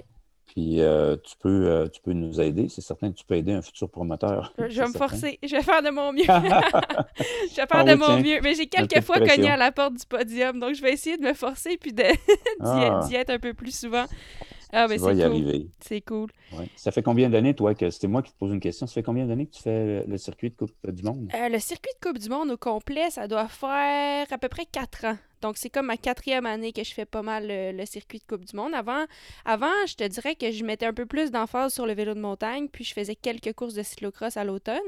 Mais ça fait mm-hmm. quatre ans que je viens en Europe plus régulièrement. Puis, euh, mais ça commence à rentrer honnêtement l'expérience. Des fois, on, je pense qu'on sous-estime qu'est-ce que l'expérience peut vraiment apporter. Mais, mais c'est quand même énorme. des fois, pour une capacité physique qui est similaire, là, qui est presque la même, mais d'avoir l'expérience au-delà de ça, ben ça, ça fait vraiment toute la différence. Ben oui, le millage, ils disent hein, toujours le millage, le millage. Oui. Ben, c'est vrai. Puis en cyclocross, tu t'entraînes, tu t'entraînes comment? Tu t'entraînes avec euh, sur la route? Euh, beaucoup sur la route. Beaucoup sur la route, beaucoup en vélo de montagne. C'est ce que une des choses que j'aime en fait du cyclocross, c'est ça, c'est que l'entraînement est très varié. Il y a de la course à pied là-dedans. Euh, je fais du vélo de route, du vélo de montagne, du vélo typiquement cyclocross aussi. Là, je me fais des petits circuits à la maison, puis je travaille la technique. Donc Oui. Tu sais qu'on a vu, tu sais qu'on a vu au Mont-Saint-Anne des grands champions de cyclocross, hein, tu sais, comme Rasmussen, Thomas Frischneck. Thomas Frischneck, c'est vrai. Comment dans l'autre, j'avais son nom tantôt. un petit peu ben, Philippe Mirag. Mike Klug, un Allemand, c'est tous des champions du monde. Là. Des champions du monde, euh, juniors ou seniors, qui ont passé au Mont-Sainte-Anne, où on a même vu des athlètes de Tour de France qui, sont, qui ont gagné le Tour de France, comme euh, Cadel Evans, qui, qui, est venu au Mont-Sainte-Anne au moins une dizaine de fois au Mont-Sainte-Anne, certains. Oui, en fait, c'est quoi? Cadel Evans, je pense que j'ai une casquette signée de lui quand j'étais jeune. J'étais allé voir le j'étais allé au Vélirium pour juste voir la course. Ah ouais? En fait, dans ce temps-là, je faisais probablement la course de jeunes, mais bon, j'ai encore une casquette signée de Cadel Evans. Mon père était vraiment fan, puis... Euh, mais tu sais, ah moi, c'est une des choses que je trouve cool, tu sais, l'impact sais, des fois, la flamme, on sait pas d'où elle part. Hein? Puis peut-être que pour moi, c'est mm-hmm. arrivé au Mont-Saint-Anne en étant jeune. Puis euh, c'est cool de voir l'impact que vous avez eu. Puis en fait, maintenant, tu sais, pour toi, ben là, vous avez vendu Gestev en 2000. 2013. Puis je crois que depuis l'an dernier, en fait, toi, tu as pris ta retraite du, monde événementiel. Quand tu regardes en arrière, là, euh, qu'est-ce que. C'est quoi ton feeling? Euh, c'est quoi, tu sais, de, voir de quoi ça a parti, de, un événement, puis la grosseur que ça a pris. Vous avez vendu à Québécois, qui est quand même immense, une des plus grosses entreprises au Québec. Euh, oui, comment, comment tu vois ça? Ben, moi, je trouve que on a créé quand même une marque, une belle marque. Gestev est une marque de commerce vraiment reconnue au Québec comme étant des grands événements bien faits, mm-hmm. originaux, puis euh, auprès d'une quantité phénoménale de bénévoles avec qui on a travaillé. On parle de milliers et de milliers de bénévoles. Je ne sais pas si on peut parler de 10 000 bénévoles peut-être qu'on a eu, qui ont passé, 10 000 personnes qui ont passé dans notre organisation. Ah, certainement. Ces gens-là, nous le redisent, je les croise, je les croise du monde partout. Ils me disent, tu ne pas de moi, mais moi, j'ai travaillé avec, pour vous pendant plusieurs années bénévole, puis le monde sont fiers d'avoir travaillé pour Gestev, d'avoir donné du temps, parce qu'ils voyaient un résultat après, un résultat, puis un respect, parce qu'on respectait beaucoup leur, leur contribution. moi, je regarde derrière, on a vraiment, vraiment eu une belle vie avec notre entreprise. On l'a intégré chez une, dans une grande société du Québec, mm Québécois présentement, ils font, ben là, on est, on est, on est mal on est mal pris avec une pandémie, mais le monde événementiel a été mis sur pause euh, totalement. Mais euh, ils ont fait des belles affaires, ils vont, ils vont se préparer pour repartir. Puis euh, le personnel qui est en place, il essaie de, ils gardent la flamme, la même flamme. Le personnel qui était avec nous, il essaie de, puis ils font un très bon travail de garder cette, genre de signature, puis de, de, faire des beaux événements. Alors, en regardant derrière, moi, j'ai une très grande fierté d'avoir rencontré autant de monde à travers le monde, puis autant de monde, même chez nous. C'est extraordinaire. J'ai eu une vie superbe avec, euh, avec l'entreprise, puis avant l'entreprise, avec tout ce qu'on s'est dit depuis le début. Là, maintenant, ben, j'en ai une autre vie avec la Ville de Québec maintenant. OK. Ben, c'est ça, j'allais te demander, en fait, est-ce que ça te manque un peu euh, l'intensité de l'organisation d'événements? Parce que moi, j'ai organisé des mini-mini événements. Puis euh, dans les quelques jours avant, c'est fou comme c'est intense. Puis c'est vraiment un, rush. Puis ça amène. C'est comme un rush d'adrénaline, presque comme faire une course finalement. Là. Euh, est-ce que. Puis tu sais, après, ben, j'imagine pour toi, ça devait être de chercher les partenaires, comme tu parlais, puis de, penser à des idées de comment faire l'événement encore plus spécial. Est-ce que ça te manque tout ça? Ou euh, en fait, est-ce que tu es content de plus voyager des mois et des mois par année pour aller préparer ces événements-là? Ben, c'est je suis heureux de ma situation actuelle d'avoir d'être sur pause parce que ça a été exigeant tout au long de, ces années-là, mais c'était exigeant mais passionnant. C'est comme ça me manque et ça me manque pas. Quand je vois un événement, ben, quand je vais voir des événements, quand j'ai quand même, avant que le mois de mars 2020 arrive, j'étais quand même très impliqué dans d'autres événements, dans d'autres structures événementielles comme conseiller, tout ça. Puis j'avais encore cette passion, j'ai encore cette passion-là. Puis là, maintenant, avec le rôle avec la Ville de Québec comme, comme conseiller principal aux grands événements, bien, événements majeurs, ben, je revis un peu ben, tout ce démarchage-là, puis euh, ce développement d'affaires, puis la planification. Là, je le fais pour euh, la ville, la ville où je demeure. Ben, c'est pas Saint-Ferréol-les-Neiges, c'est Québec, mais mm-hmm. je le fais pour la ville la grande ville de Québec. Puis ça, c'est un autre bout là, qui, me, qui me stimule énormément parce que c'est remettre au service d'une ville tout ce qui est tout ce que j'ai emmagasiné au fil des années comme expérience, comme contact, comme connaissance que je peux mettre à l'application, puis supporter les organisateurs à Québec qui sont là, dont notamment Gestev et d'autres. Donc, euh, c'est de, de, cette manière-là que je vais contribuer pour les prochaines années avec, euh, avec le milieu événementiel. Puis, euh, je, je, regarde juste derrière, c'est juste des bons souvenirs. J'ai pas de. Il y a eu des moments difficiles, mais c'est il s'efface rapidement par rapport, à, par rapport à tout ce que ça a été euh, dans l'ensemble. C'est vraiment, vraiment une belle histoire, puis une belle expérience. Oui. Ah, ben c'est cool. Avec des moments inoubliables. Ben, merci merci d'avoir partagé ça avec nous. Euh, j'ai une dernière question que j'ai posée à tous les invités qui sont venus sur le podcast à date. Euh, le podcast s'appelle Fever Talk. Donc, euh, la fièvre, fever, pour moi, c'est une façon de décrire ma passion, en fait. Parce que je trouve que des fois, c'est viscéral. on le sent un peu dans le ventre, puis euh, c'est excitant quand on pense à quelque chose qu'on aime vraiment. des fois, moi, je donne l'exemple de qu'est-ce qui me donne la fièvre. Ben, ah, ça peut être plein de choses. Des fois, moi, c'est un virage dans la boue spéciale en cyclocross que tu sens que tu réussis à vraiment bien le tourner, puis ton pneu mort. Ou des fois, c'est une séance d'intervalle que je sens que que ça va bien, puis finalement, j'arrive à pousser plus que ce que j'aurais pensé. Puis c'est comme juste de penser à ces moments-là, moi, ça, ça me donne euh, ça me donne la fièvre, si on veut. Fait que ma question pour mhm. toi, c'est qu'est-ce qui te donne la fièvre? Ah, moi, c'est euh, souvent là, où j'ai le plus d'émotions, que je suis plus vraiment, là, vraiment là, euh, fier ou stimulé pour le futur, c'est c'est euh, au moment de la fin d'un événement. Quand un événement se termine, se clôture, le dernier arrivé ou la dernière victoire ou, ou une victoire très particulière dans l'événement qu'on organise, quelque chose, que ce soit pour n'importe qui, là, il n'y a pas juste euh, nos athlètes canadiens, mais un athlète qui mérite vraiment de l'effort qu'il vient de faire, mérite vraiment parce qu'il a fait la course de sa vie. On le voit. Pour moi, ça, c'est un moment très important. Puis des fois, c'est d'avoir euh, L'autre moment, des fois, c'est dans les préparatifs, dans les réflexions, c'est d'avoir l'idée de dire, hey, ça, je pense ça va aller loin. Puis là, je, le sens, là, je sens que d'implanter un événement là, de cette manière-là, avec ça qui va aller autour, comme, c'est comme une vision, un coup sec qui arrive. Là, c'est, oh, wow, ça, ça peut marcher. Puis là, on part. Puis là, on a la machine pour que ça marche. Parce que sur la base de l'idée première, il ben, faut convaincre tout le monde autour aussi. Je, peux, je peux dire, on va le faire dans, ma, dans mes dans mon passé, je peux dire on va le faire, mais convaincre le monde autour, puis les, amener à, acheter l'idée, puis après ça, la, transporter, ça aussi, c'est un moment euh, de divulguer l'information, puis de dire on s'en va vers ça, puis on va faire ça, qu'est-ce que vous en pensez, puis là, de voir les réactions. Ça aussi, c'est un. des moments intéressants. Je vois du monde, des fois, réagir très, très, très euh, enthousiastiquement. Avec un certain enthousiasme, d'autres avec un peu de réserve. Même ceux avec les réserves, des fois, c'est parce que ils ont pensé à quelque chose auquel j'ai pas pensé, alors ça va donner un bon résultat. Mais c'est tous des petits moments dans la profession qui sont vraiment importants, mais la, course d'un athlète ou la, fin d'un événement avec quand ça a été là, comme un succès là, euh, mur à mur, ça c'est un bon feeling, vraiment. Ah, cool. Ah ouais, c'est nice. ben, écoute, merci énormément, Patrice. Euh, j'apprécie. Euh, c'était vraiment, vraiment enrichissant puis vraiment inspirant. Donc, merci beaucoup. Ben, merci beaucoup.